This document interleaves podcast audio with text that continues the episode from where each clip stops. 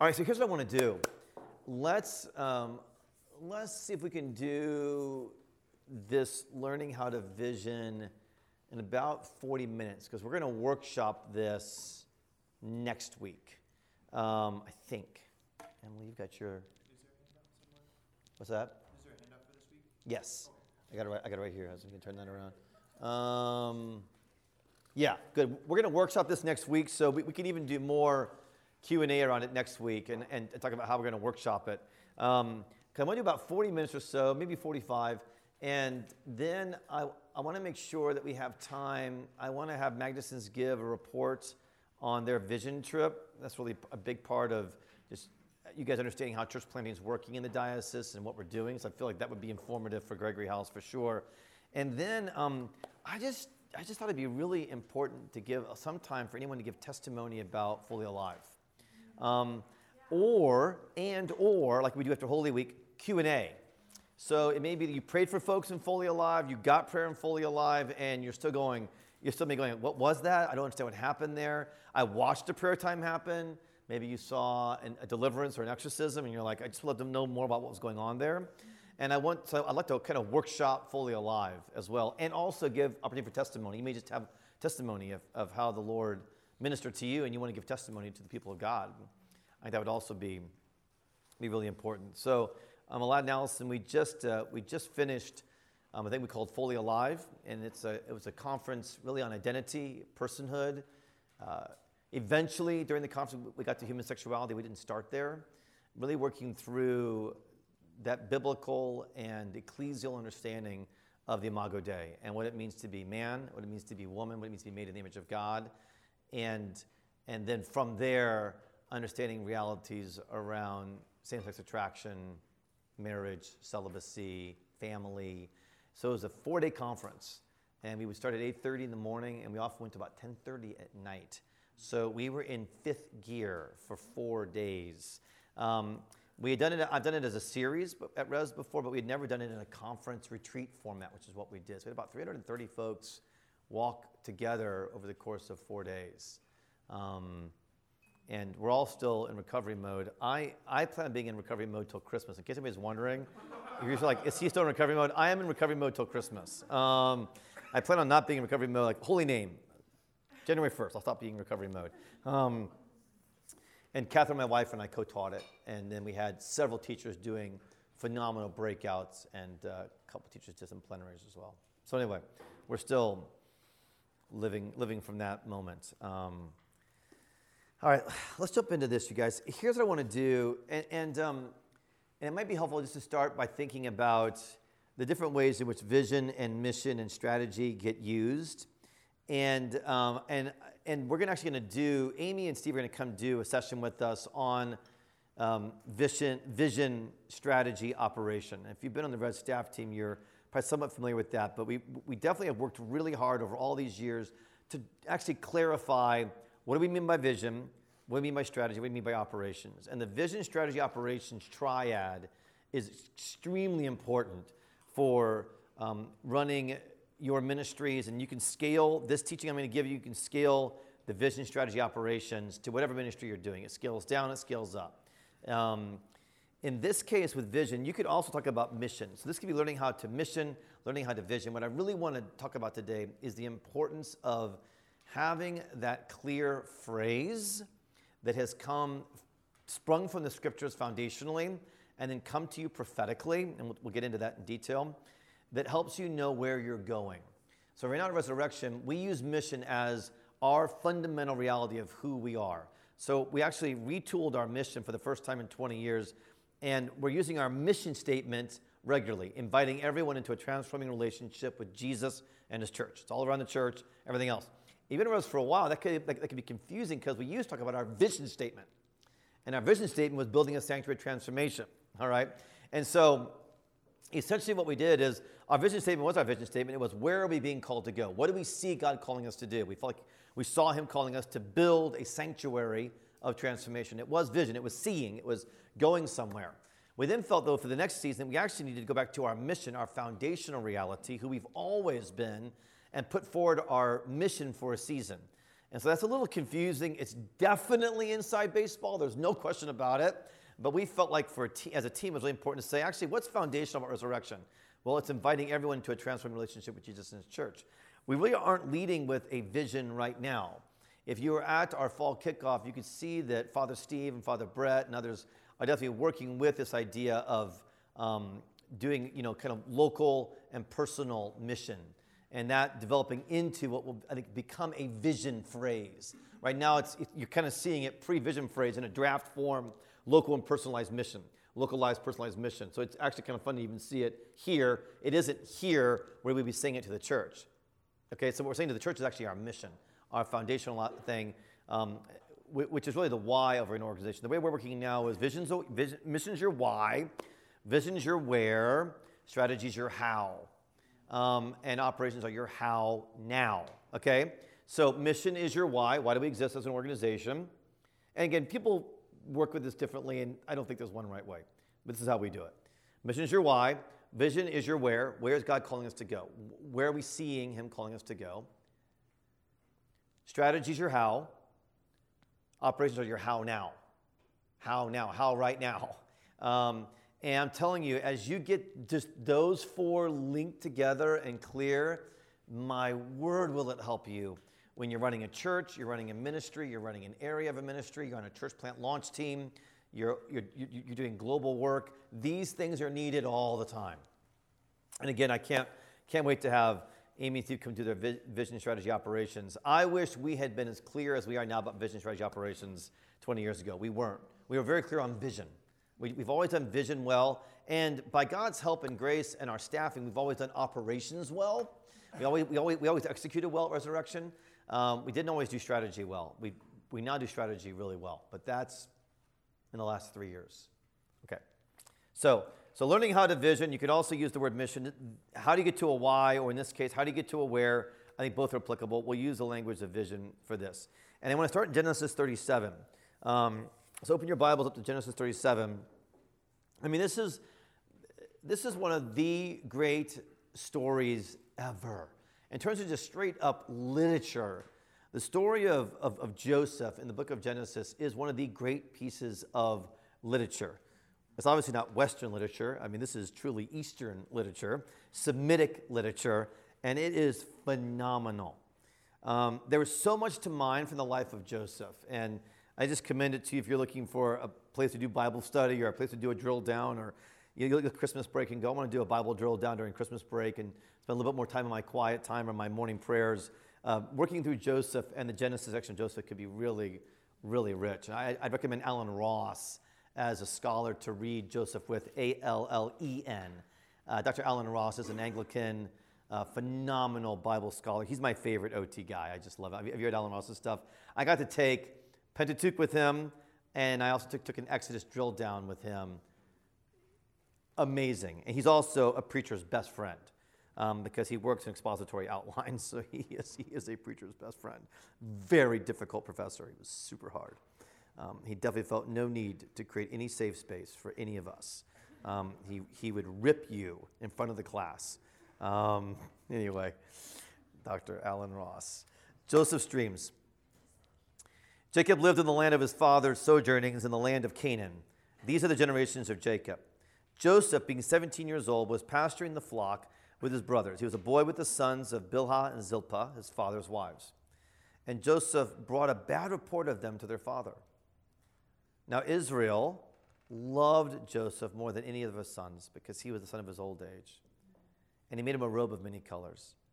But when his brothers saw that their father loved him more than all his brothers, they hated him and could not speak peacefully to him. Now, Joseph had a dream. When he told it to his brothers, they hated him even more. He said to them, Hear this dream that I have dreamed. Behold, we were binding sheaves in the field, and behold, my sheaf arose and stood upright. And behold, your sheaves gathered around it and bowed down to my sheaf. His brothers said to him, Are you indeed to reign over us? Or are you indeed to rule over us? So they hated him even more for his dreams and for his words. Then he dreamed another dream and told his brothers and said, Behold, I have dreamed another dream. Behold, the sun, the moon, and the eleven stars were bowing down to me. But he told it to his father and to his brothers, His father rebuked him and said to him, What is this dream that you have dreamed? Shall I and your mother and your brothers indeed come to bow ourselves to the ground before you? And his brothers were jealous of him, but his father kept the saying in mind. Okay, we'll stop there. Then We'll do some more in, in chapter 37, but let's work on our first point there.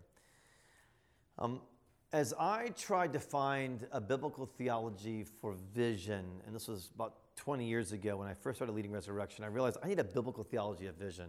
I appreciate that the American corporate world has thought a lot about vision in the marketplace, and I actually learned from that and I read a lot in that. But as a pastor, it wasn't enough. I needed to have this biblically um, grounded. And I was, you know, aware of the scripture, you know, without a vision the people perish, but I found that more descriptive of what happens when there isn't vision than giving me a biblical theology of vision. And again, just to back up for one moment, as you all are doing things in, in, in leadership and in church, you have to always make sure that the key things you're doing, like giving a vision to the people of God and leading them by vision, it has a biblical theology to it. We never want to just go, oh, let's do this because it seems to be effective for other people or it works in the marketplace. And again, I borrow from the marketplace all the time. But whenever I borrow, I make sure that I'm borrowing and then positioning it within a biblical theology. If I can't, I won't. Um, and so I, I really found as I studied this, I think this helps give a biblical theology of seeing. Because to be a seer or to be a, have a seeing is to have a vision, to, to be able to make, make, make those connections. So the first thing I began to learn as I studied this about Joseph, who was given a vision, he was given a, he was given a dream, um, is that vision is a gift. Joseph had a dream. And I love that about nocturnal dreams. Obviously, as part of Fully Alive, Father Steve's nocturnal dream, it wasn't a vision that he had in his prayer time. He had a nocturnal dream of the dragon and the, the baby in the mouth. And you guys all know what I'm talking about. I can explain it to you later. Um, but it came after you know, a really profound, really dramatic night when I taught on Gnosticism. Um, God gives us then a confirming dream, a vision, a seeing that none of us could have made up. And we all go, you know, God's in the room. The Lord's here. And that's what happens. And, and, and that was a gift. It, it was a charis to us. It was a gift. It was a grace. And vision is a gift. So when we're seeking God for the vision for our ministry, we're seeking God for the vision for our lives. We're seeking God for the vision for our church plant or our church, um, our calling. We're asking Him for a gift. And it is a gift. Now, we will apply ourselves to receive the vision. We will engage to receive a vision. It's not a passive process, but you cannot make it happen. You cannot make it happen. And so I always tell folks, because they're like, man, Stewart, you're very vision driven. I did not lead Res with a vision until 2003 or 4, 2004. So I started, I became rector in 99. I didn't have a clear vision to give resurrection until 2004. It took five years. Now, Res was in free fall, as you guys know from our history. We've gone through four splits. I mean, I just couldn't come in with a vision and say, this is where we're going, right? I did a lot of shepherding. I just did a lot of time with people. I did a lot of Bible preaching. And that was enough because we were in crisis. Um, that's different than a church plant. It's probably more like a revitalization of sorts, where I came in and, and, and inherited a church that was in free fall. So I had to wait till the gift came. I couldn't force it. And I'm really glad I had enough training. I didn't have any training in vision, but I had enough training in the spiritual life not to force it. It's a gift. It was a gift given to Joseph. Then, and this seems so obvious, but it's really important to say vision is a seeing, right? He sees the sheaves in the field. His sheaf is, uh, uh, rises up and stands upright. The other sheaves gather around and bow their sheaf, verse 7. And then he has another seeing, which is a confirmation seeing, which is so often how the Lord works prophetically. He knows that we're clay vessels. He also knows that we see through a glass darkly. We'll get into this in detail when I teach on prophecy. But he gives a confirmation seeing in verse 9. And it's always okay, you know, to ask for a confirmation seeing. It's like, Lord, I, I've seen this in prayer. I've, I've seen this, and I'm, I'm applying this from the scriptures. Can you give me a confirmation of that? So he gives a second dream which is just so incredibly powerful. So again, just to put it, I, I, to apply it to fully alive, I taught on Gnosticism on Thursday night. I've been teaching on Gnosticism for 15 years. So, but I never done that much research. I never had done. Uh, that's the longest sermon I've ever preached, hour and 15 minutes. Um, and afterwards, I finished and I went, "Oh my word, what did I do? Like, what did I just do?" And that morning, I got up. I'm like, "Am I out of my mind?" I mean, and I didn't call things out, people out by name. I didn't call out institutions by name, but almost. And um, I quoted people things, things that professors have said to me I've never quoted publicly. I told my testimony I've never told before, that part of my testimony. And I was like, what did I do? I knew I was supposed to do it. I felt called to do it. I had a seeing. I was, I, it had to be in the center of fully alive, but I needed a confirmation.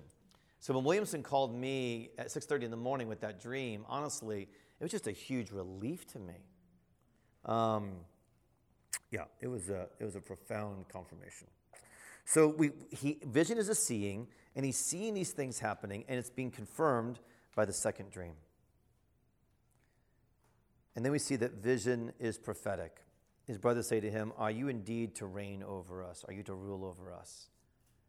Well, I mean, the answer will be through circumstances that are unimaginable. Yes, the answer is yes, actually. Now, when a prophecy is given, we don't know if it's true until it's confirmed. In this case, it took years for the confirmation of this prophecy, but vision is prophetic. So, again, I want to pull vision purely out of its marketplace purposes. I want to place it in a biblical theology and I want to say that when you're asking for vision for a ministry, vision for your, your life, um, vision for your church, you're actually asking God to engage with you prophetically, to give you a seeing so that you can actually take people somewhere where you are not yet. But not in your own strength or in your own wisdom, but in the wisdom of God. It's a prophetic reality. I would apply this to our mission as well. So, one reason, you guys, why I regularly say the mission and the vision is A, I do want people to learn it. I want them to know, oh, Res, inviting everyone to a transformed relationship with Jesus in his church. It's, it's part of leadership and it's, it's just consistently doing it. But I don't just do it for that reason. It's not simply pedagogical, it's prophetic. I'm saying something God has given us. So, when you give voice, I mean, God has given you, when you give voice something prophetic, the Lord's ministry is released, faith is released. I saw this so, so specifically. We're actually we're nearing the end of our season of building a sanctuary transformation, but we hadn't ended the season yet. We're getting ready to trans, trans, transition to inviting everyone to a transformed relationship with Jesus in His church. Um, but I would say it every Sunday. Hey, at Church of Resurrection, you guys will hear me say our heartbeat. Like I don't know, we always say our mission or our vision, right? Because I've got folks who are adverse to the word vision because they don't want to see the marketplace at Res. So I got to contextualize it. So like our heartbeat, they love, oh, we love heart. Um, just don't say, you know, just don't say anything with business orientation. Our heartbeat here at Resurrection is to build a sanctuary transformation. What I didn't know is that the prophetic power of that statement that day led someone ultimately to conversion. And that was Kevin Rousseau, who came for the first time. He was a spiritual seeker. He had a Christian background, but no Christian personal relationship with Jesus. For some reason, we know it was the Holy Spirit, he became interested in the last two months before that around the concept of transformation. It just intrigued him as a business guy in the marketplace. And how can a business, he was in the medical profession, how could a business bring transformation to somebody? So that'd been like his word all summer. Well, he comes to the church for the first time in several years, and the pastor gets up and says, We want to build a sanctuary transformation. Boom. He's like, Oh, this connects. And that led him on a journey to receiving Jesus, to, to Heidi receiving Jesus, and to them becoming at the heart of resurrection and now being sent out doing ministry in South Carolina, where he moved. So vision has prophet, prophetic power to it, and we need to realize that and, and, and, and use it as such. Let me say, because it has prophetic power, verses 8 and 11, it can also bring tension. So, whenever we engage in prophetic ministry, where we're having a seeing and we're speaking of something, prophetic ministry also, we, we, we did some of this with the, with the, um, the five M's of ministry, so you guys got some of this already, and we'll do more with prophetic. But whenever you engage prophetic ministry, part of prophetic ministry is a seeing. It's, it's, this is where God is taking us, this is what God is saying now based on the scriptures. But prophetic ministry will also create a decision point. People are rarely neutral around vivid prophetic ministry. You, people rarely go, oh, I could take it or leave it. Um, people generally go, I love that, or I really don't like that. Um, and so, one thing you have to be aware of when you're using vision, you're using it with, with God's power and God's strength, is it will be uh, potentially create a distinguishing reality. Um, people will go, I'm all, I'm in, or I don't like it at all. As a matter of fact, I would argue that your vision should have prophetic edge to it. It's actually a leader's best friend. Because what you want to do with your vision, you want to get clear from the Lord early on, this is what we're about. And you want to, you may have some poetic to it, it may have some, you know, some, some warmth to it, but it's also have enough vividness. It's a bit, a bit of an edge where someone goes, man, you guys are really into transformation. I'll never forget this. I had um, senior leader, senior evangelical leader who was at Res at the time. And um, we were having lunch, and he said, I, I, just need to submit to you that I think you're going over the top on transformation. Uh, the vision, sanctuary transformation, you talk a lot about transformation. I don't think you've got biblical warrant to be this invested in transformation. Said, okay. He's a very bright person, very theologically committed. Let's talk about that. So we had a long conversation around transformation. And because of his senior status in the evangelical community, I mean, I walked out and I went, like, am I wrong on this? Um, I really got to think about this. I went back to Romans 12. I went back to 2 Corinthians 3. I went back to the ministry of Jesus. And I did some careful Bible work and I went, no, I'm really committed to this. I really believe the gospel transforms. Um, he had a concern that we were creating expectations that, that we couldn't meet. And I'm like, well, I guess the concern would be does Jesus create expectations he can't meet? You know? And I don't think he does. Now, you must have a cross and the understanding of the atonement central to your understanding of transformation, which we do, Anglican tradition has. I think if you unhinge that, you can move into a prosperity theology that's about you know life, you know life destiny and know your destiny. Um, but that's not what we're doing at all. But it was really important for me because I realized, oh, this is actually bringing a kind of distinguishing moment. And this leader said, I, am not in on the transformation piece. And I said, okay, um, you're more than welcome at Res. He had actually preached for me, but you're not going to preach again until this changes for you. Because every preacher here has to believe in the vision because the vision is biblically grounded and it's prophetically edged. That was actually really good. You actually want people in the beginning of a church plant, beginning of a ministry, beginning of a work. You want people. I, I would think this would be more on, on, a team when you're leading a team on the on the global mission field, less so the people you're actually serving. Right? You want to be so clear about your vision that people go, "I'm in" or "I'm out," and you really want very little neutrality um, you want very little neutrality, especially among your leaders in a church plant, your leaders in a church. You really don't want neutrality. Neutrality is not a friend to you. Now, in the larger church work like Res, when you've got you know 11, 1,200 people, you're always going to have fringe. You're always going to have folks that they are they are in a neutral place because they're deciding for Jesus, or deciding for lordship, or they're deciding for Holy Church. I mean, I get that in a larger ministry, and very different when you're doing global mission work, where folks have no. I mean, you're not trying to create a, a, a decision point yet. Um, but with leaders, you want to create decision point and you want to create it soon. So I coach our church planters get clear about what God's called you to do, get clear about it soon, and keep saying it over and over again. And you will find the people that love and the people that don't, the people that don't, bless them to go to another gospel church and get them out of your mix sooner than later. So vision will create brothers who go, What is this? It will create, it can create controversy, it can create conflict. Now, what's interesting is it will also, vision, what vision will also do um, in, in his prophetic ministry, it will help you test for maturity. It will help you test for maturity. So, again, another reason why I absolutely love vision is that it's a test. In other words, the brothers who are immature, and they will show that they're not just immature, they're violent, and some of them are despicable. Um, they, have a, they have a really strong reaction. Now, we see that Jacob, he also has a reaction, right? But then what does he say? His father kept the saying in mind. So he's mature. He's like, well, that is an affront that we're all going to be bowing down to you. But he keeps the saying in mind. He's walked with God a long time. He holds out, maybe this is from the Lord. I'm not sure. You see a mature reaction there compared to the immature reaction of just reactivity. There is a reaction from, from him, but then he's reflective. You'll see that a lot when you're leading. And you're actually looking for the folks that they may have a normal human reaction, but they'll be reflective. They're mature enough to go, but I need to think about this more, Pastor. I need, I need to think about this more in your leadership. You, you may have something that God's given you. Okay, a little bit more on vision is prophetic. There's a lot here I'm unpacking for you on vision is prophetic. What happens too is that when you, when, you, when, you, when you lead with vision, it's a gift, it's a seeing, and you lead with vision, is it truly can become more about the vision or the mission and less about you. So you actually do a depersonalizing issue. If a leader doesn't know how to, how to receive a vision, shape the vision, and then lead with a vision, it will become about the leader. I'm once under, under a remarkable leader, but in that ministry that I was a part of, it was really ultimately about that leader. And they weren't in, intrinsically selfish, but they didn't do vision very well. They didn't clarify where we were going, but they were such an engaging personality, you just wanted to follow them. But after a few years of doing that, you realize, I'm just following them. Um, that's too much pressure for the follower, that's too much pressure for the leader.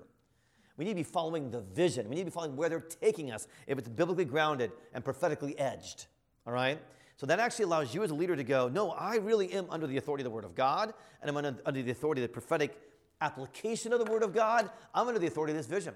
I also, as I'm making decisions, it isn't just what I feel like my whim. We make a budget decision where you have to value engineer some line items out or make decisions around what you're not going to spend money on. How do you make that decision? You make it by the mission, make it by the vision, and you'll get into it. You make it by the strategy and the operations. So actually, you have all these objective factors that everyone in the leadership core has agreed on. That's really, really important too. And we'll get into vision buy-in. How does vision happen? Is everyone's agreed to this? Everyone's like, I am in. Okay, great. Now that that's established, we're all going here together. It's my responsibility as the leader of this ministry, church plant, whatever, to take us there and to be the first one that is hearing from the Lord and bringing back to us. And it's also my responsibility to keep it alive because vision will always leak. So you're always pouring more and more vision in. Again, people that don't understand leadership are like, why do they always say that? If you understand leadership, you're like, they have to say it all the time because vision leaks. And 5,000 other things took our attention all week long. So Stewart says it every week. This is what we're about to remind me this is what we're about. Um, so you can get behind that, and the vision becomes, you know, just, the, just that leading, cutting edge. And you yourself are behind it and, and following it. It's very powerful. And that's one way that you keep it from being about you. It becomes about something bigger than you. It's a very pragmatic way to have Jesus be the head of the church. Everyone's like, Jesus is the head of the church. That's absolutely right. How are you going to live that? How are you going to lead like that?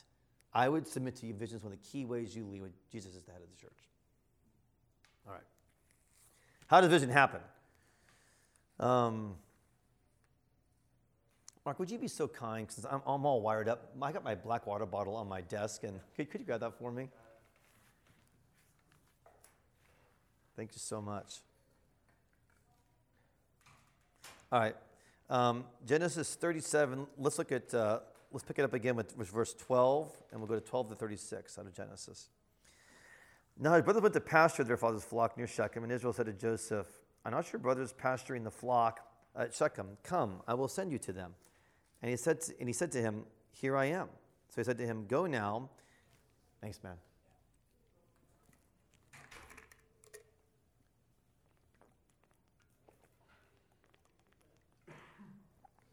Go now, see if it's well with your brothers and with the flock, and bring me word. So he sent him from the valley of Hebron, and he came to Shechem.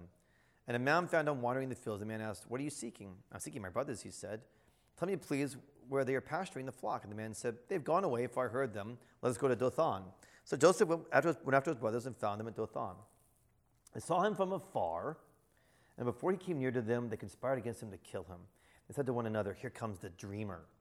All right? Here comes the visionary. Come now, let us kill him and throw him into one of the pits. Then we will say that the fierce animals devoured him, and we will see what becomes of his dreams. But when Reuben heard it, he rescued him out of their hands, saying, Let us not take his life. And Reuben said to them, Shed no blood, throw him into this pit here in the wilderness, but do not lay a hand on him, that he might rescue him out of their hand to restore him to his father. So when Joseph came to his brothers, they stripped him of his robe, the robe of many colors that he wore and they took him and threw him into a pit. The pit was empty, there was no water in it. Then they sat down to eat. And looking up, they saw a caravan of Ishmaelites coming from Gilead with their camels bearing gum, balm, and myrrh on the way to carry down to Egypt. Then Judah said to his brothers, What profit is it if we kill our brother and conceal his blood? Come, let us sell him to the Ishmaelites, and let not our hand be upon him, for he is our brother, our own flesh. And his brothers listened to him. Then the Midianite traders passed by, and they drew Joseph up and lifted him out of the pit, and sold him to the Ishmaelites for 20 shekels of silver. They took Joseph to Egypt. When Reuben returned to the pit and saw that Joseph was not in the pit, he tore his clothes, returned to his brothers, and said, This boy is gone, and I, where shall I go? Then they took Joseph's robe and slaughtered a goat and dipped the robe, robe in the blood. And they sent the robe in many colors and brought it to their father and said, This we have found. Please identify whether it's your son's robe or not. And he identified it and said, it is my son's robe. A fierce animal has devoured him. Joseph is without doubt torn to pieces. Then Jacob tore his garments and put sackcloth on his loins and mourned for his son many days. All his sons and all his daughters rose up to comfort him, but he refused to be comforted and said, No, I shall go down to Sheol to my son mourning. Thus his father wept for him. Meanwhile, the Midianites had sold him in Egypt to Potiphar, an officer of Pharaoh, the captain of the guard. And then just over to 40, verse uh, chapter 41, verse 36.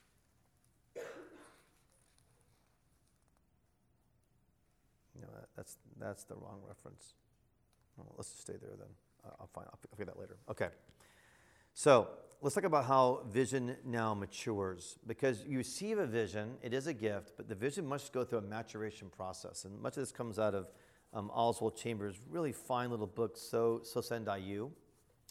Um, and this has been, for me, one of the key kind of understandings about the life of ministry overall. It applies to vision and applies even more broadly.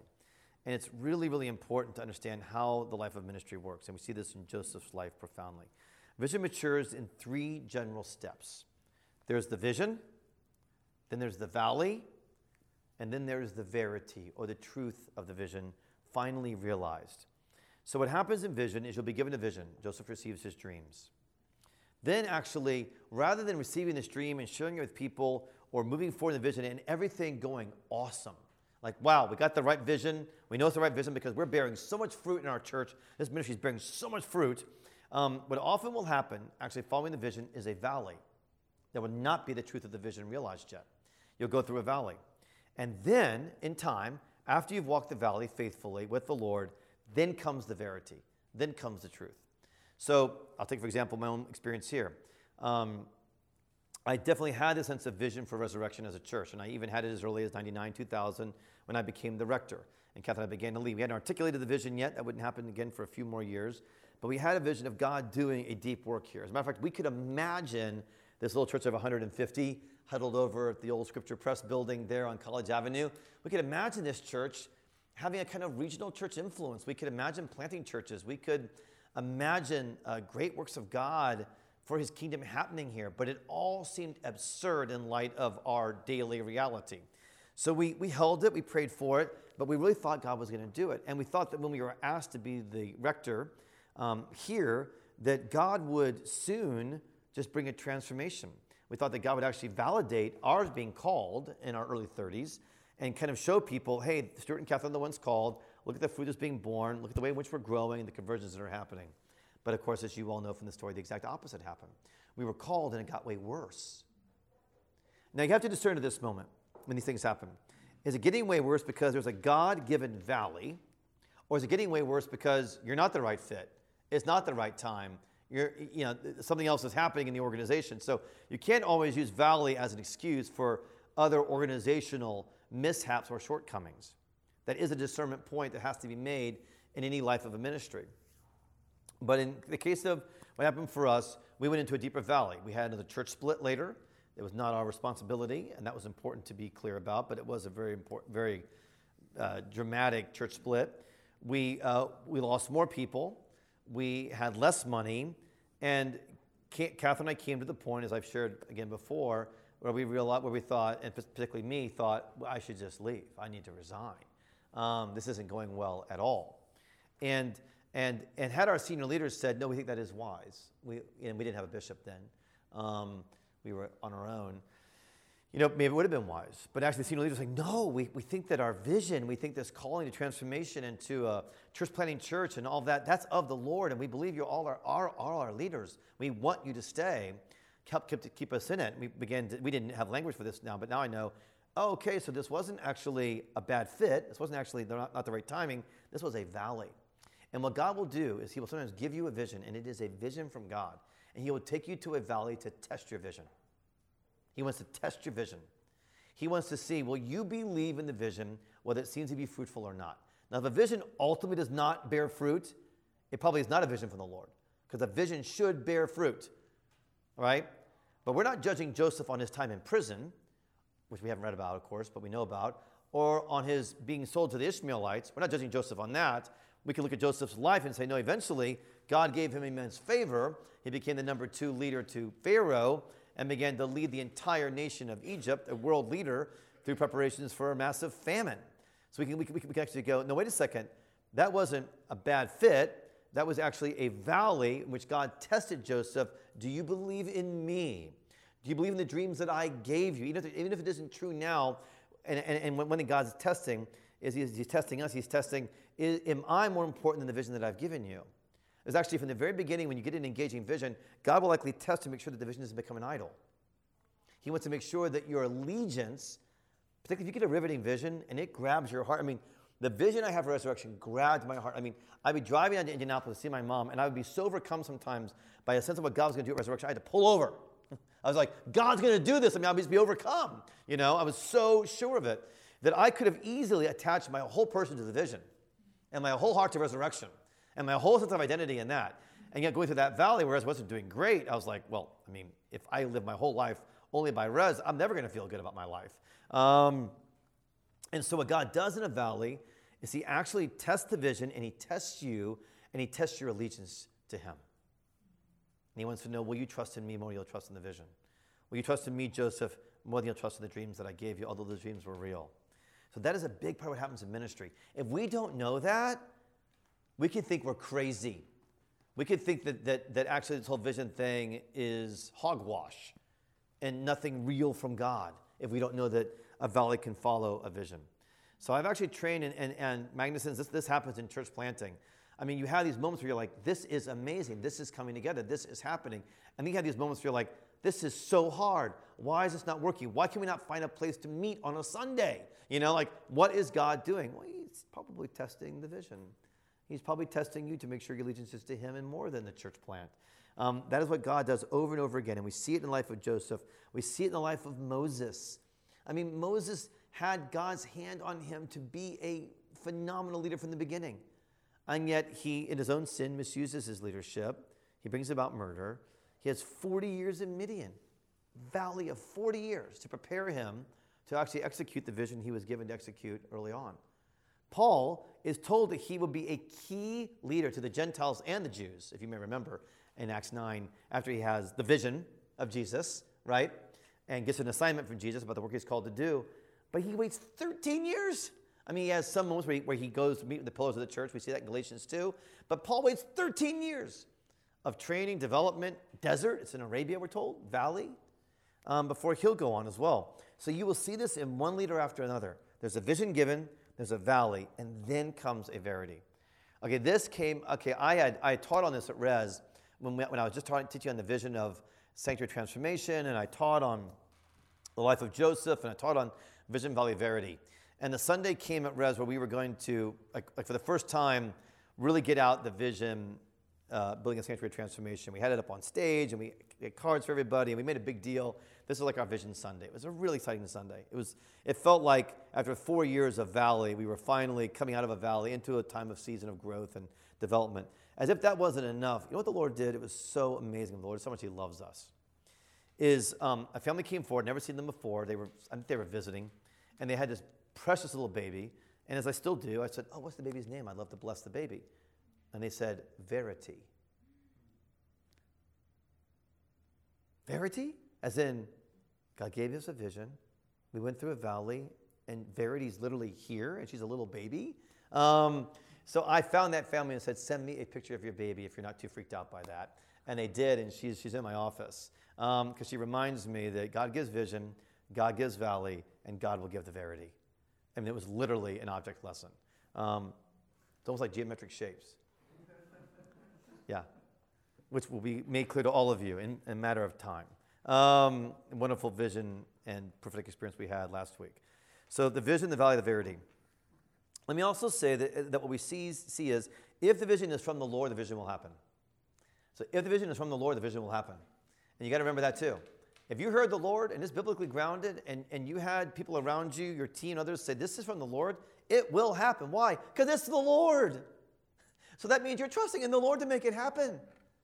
Um, that it's just actually in some ways that simple. It will accomplish itself. That's why whenever I'm discerning a, a new mission or a new vision, I take that time super serious because I'm like, I want to hear from the Lord and I want to get this as accurate as possible, seen through a glass darkly, because what I hear and what God calls us to do, I know will happen. And I want to articulate it. We built a sanctuary transformation. We actually literally built it here with this building. Again, an unimaginable possibility for us, 150 of us, over at the Scripture Press building. Unimaginable to be here. I just have to keep teaching that because folks are like, oh, we've always had this. We, we thought we would never have this, ever, ever, ever. Um, never. So it happened. God built a sanctuary transformation, both physically and, and literally. I love Oswald Chambers on this. I think you guys have the quote there. We cannot attain to a vision. We must live in the inspiration of it until it accomplishes itself. I love that. If God calls it, it's going to happen. It will accomplish itself. And I just so deeply believe that. Pardon me? Oh, oh, oh, did not, did not? Yeah, yeah, it, should be there, Allison. Yeah, you, you take separate notes. Yeah, yeah, you got it. Um, so, so vision will vision will accomplish itself. So, in some ways, what I want to say to you is, I mean, go hard, go strong, cast vision, take the controversy, take the the, the, the you know the, even the division that can come when you're really clear on vision. But also, it's okay. It's okay. It's going to accomplish itself. God's going to get His work done. You stay biblical. You stay humble. You stay hungry for Him. He's going to get His work done. He does it. He does it. And part of the incredible creativity of ministry is you watch him do it. You go, wow, I didn't know you were going to do it that way. That's, that's awesome. You did it that way. Um, Catherine and I went this, okay, so just to, okay, scale it. It could be for all of resurrection. It could be, um, it's been for our family and the vision we have for our family to, to raise children that could love God and love neighbors. Like Kathleen shared that in our, our family, our, in her family teaching. Um, we went through this whole process with the Fully Alive Conference. I mean, I'd already taught fully alive material, theology of the body from John Paul II material for 15 years, all right? So these things vision and they mature and they develop, but then we knew we had to do this as a conference. We dreaded doing it as a conference. I'm not, it wasn't like we were like, oh, goody, we get to do this as a conference. We want a conference ministry. Let's do that. Um, that's the last thing we want. We, we, don't, we, don't, we honestly, we don't need more ministry. Um, and we definitely don't need more pressure. And we definitely don't need more challenge. And we definitely don't need to make the enemy more angry.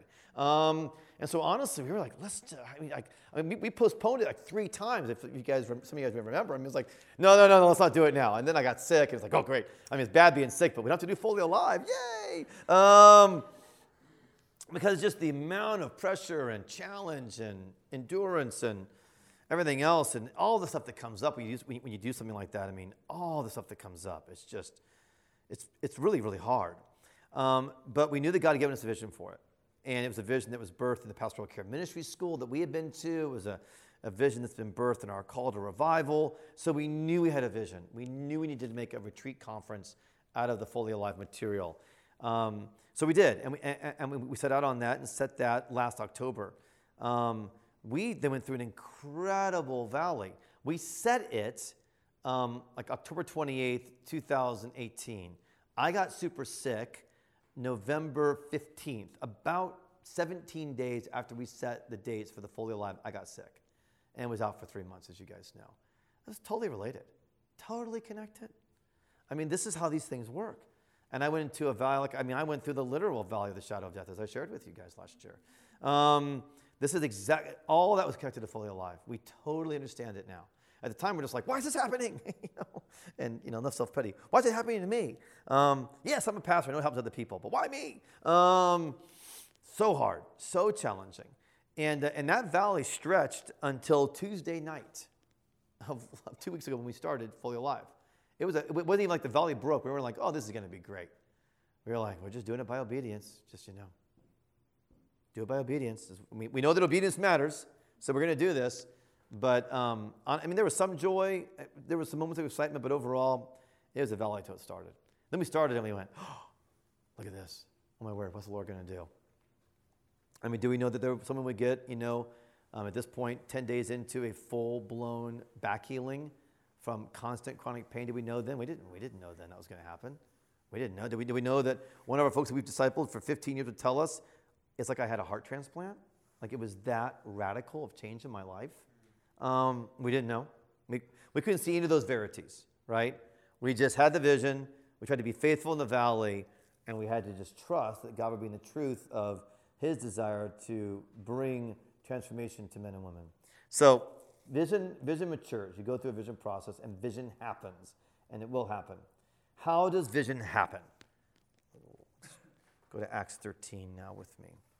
How does vision happen?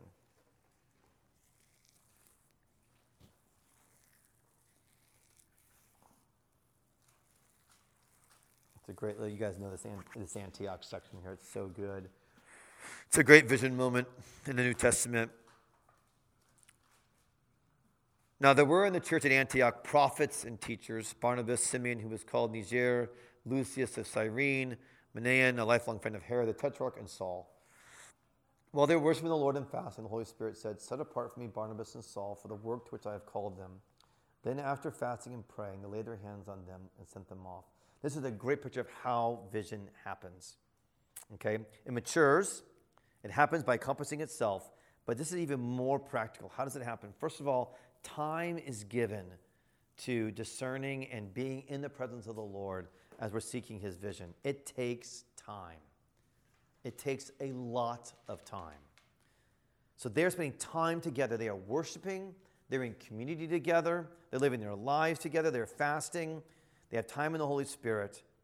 We don't know how much time, Luke doesn't tell us, but we can be assured they were living in a significant community together, and there was time being set aside for them then to hear these words set apart from me, Barnabas and Saul. So this takes time. So whenever I, um, I see vision happening, um, without proper prayer and proper fasting, my assumption is someone's just writing a statement. I mean, that's okay. It's, it's, it's not the gospel in terms of helping you move the gospel forward. You can write a statement.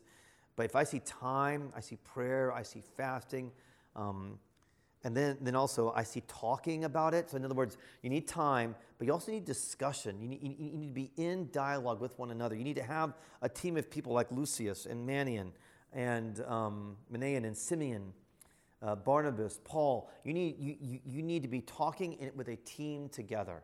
Vision cannot happen by itself. Vision needs a team, which is to say that one of the most important things you're ever doing in any ministry you're starting or any church plant that you're beginning is you've got to have your team. You've got to have your three, you've got to have your 12, you've got to have your 72 eventually, all by that being figurative as Jesus had his team and developed his team. Um, it, being even more biblical, it's tribal. You know, in, ter- terms of in the scripture, so often it's a tribe, not a team. I'm just using our vernacular. But you've got that around you. You're working within that. That is so absolutely critical. Um, and that's worth a lot of time. But what, what bonds a team? A prophetic vision. That bonds a team. So you can do team bonding exercises. They're really good. They're really important to do. And you can read great books on team, like Lencioni's Five Dysfunctions of Team. Excellent book. Highly recommend it. Um, but if there isn't a driving vision, and there isn't one that everyone says, I'm in on it, team will never bond. And a lot of ministries are done with teams because we know we're supposed to have a team, but they're not bonded. They're not heart bonded. They're not Holy Spirit bonded. They're not fasting and prayer bonded. They're not vision bonded.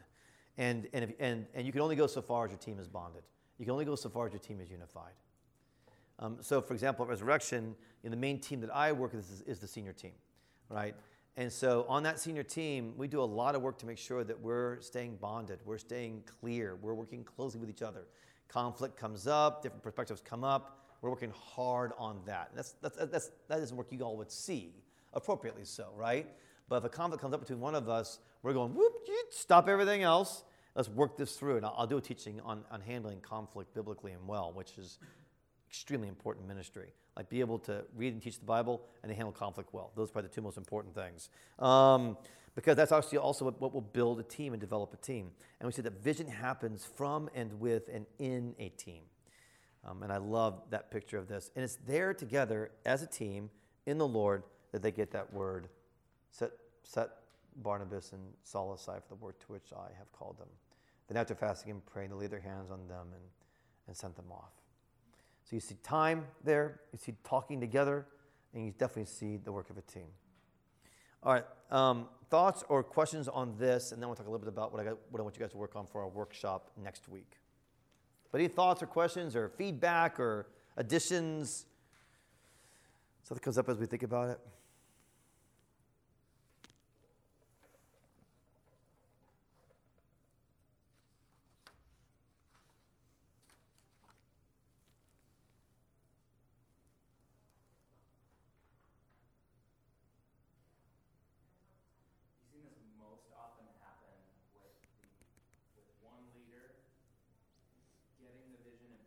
That's a great question. Yeah, that's a great question, and I, I missed that note. Um, I, usually I usually speak to that chat, so thank you for identifying that. I um, so it depends on the ministry to a certain degree, right? But even all of our ministries at Res, they all have a very clear leader. Like we know who leads Res Youth, we know who leads Res Kids. So our larger ministries, you know who's leading these different ministries. Um, we know who leads Sunday morning teams. I mean, we know these things. And so I would say that it's my experience and vision that, um, that you need a key, a key leader or, or key husband wife team or leader that's getting the vision first. So I think actually a key part of leadership is getting that vision. And then a key part of leadership is getting the buy in with the team. So, um, so for me, particularly in the early years of Resurrection, I very much felt like one of my key responsibilities as the rector um, was to be very clear about where we were going. And that meant that I needed a lot of time away. So I would do every Monday morning without anybody around me. And I would, I would go to a, a, a church in the area. They had an open chapel, and I would spend time there every Monday morning. I'm praying, reading my Bible. I'm also doing, okay, Lord, the vision. Like, how do I keep nurturing the vision, maintaining the vision, clarifying the vision? That's my responsibility. It was my responsibility to come up with at least a draft phrase. So I actually brought a draft phrase, and I said, it's a draft, it's a phrase, I'm not saying this is the vision, um, but I'm saying this is where I'm feeling led with the vision. And I would bring that to a team. And then I would begin to work it through with the senior people that I wanted to be a part of that. And that process of gaining it, being able, being able to lead from it, so that I weren't just saying to people, what should our vision be? And we're all just throwing things on a board. To me, that was not how I felt called to, to lead. And, and I think that's generally going to be a hard way to lead a ministry, a section of a church, or a church plant. Um, so I'm, i did my responsibility, but then I did a lot of work to get the buy-in, and that was not always easy because you actually feel this burning sense of build a sanctuary transformation or whatever it is. Um, and I had to go in. I had to go in ready to say, okay, I trust these folks, these seven or eight folks in this room enough to go. They may have a different word. They may have a different idea. They may have a different phrase, or they may say, we love that, but let's start getting in, eventually into the strategy of that or what that looks like. And, and so there was a really important process there. I think it starts with I think it starts with one or two, husband and wife team, or or a, a single celibate who's going, okay, I got to I, I got to I got to catalyze this and initiate this. That's one of the key things of leadership, and I have to initiate the nurturing of it. I have to initiate the nurturing of it because no one else is going to remember to nurture it. That's the leader. So think, think about a ministry you're working in right now. Um, do you feel clear about the mission or vision of that particular ministry? Do you feel like it's maybe it's in a mission vision phase, maybe it's a remissioning, revisioning phase? Um, and um, and what's kind of what do you feel like either either maybe you're working to support that mission or vision in your role, or you're actually helping to develop that mission or vision, or you need a mission or vision there. So just do some quick application for me in, in where you're working right now. Sit down. Okay, thank you. I'm wired here. Thank you, thank you. Yeah, what are your thoughts about that, you guys?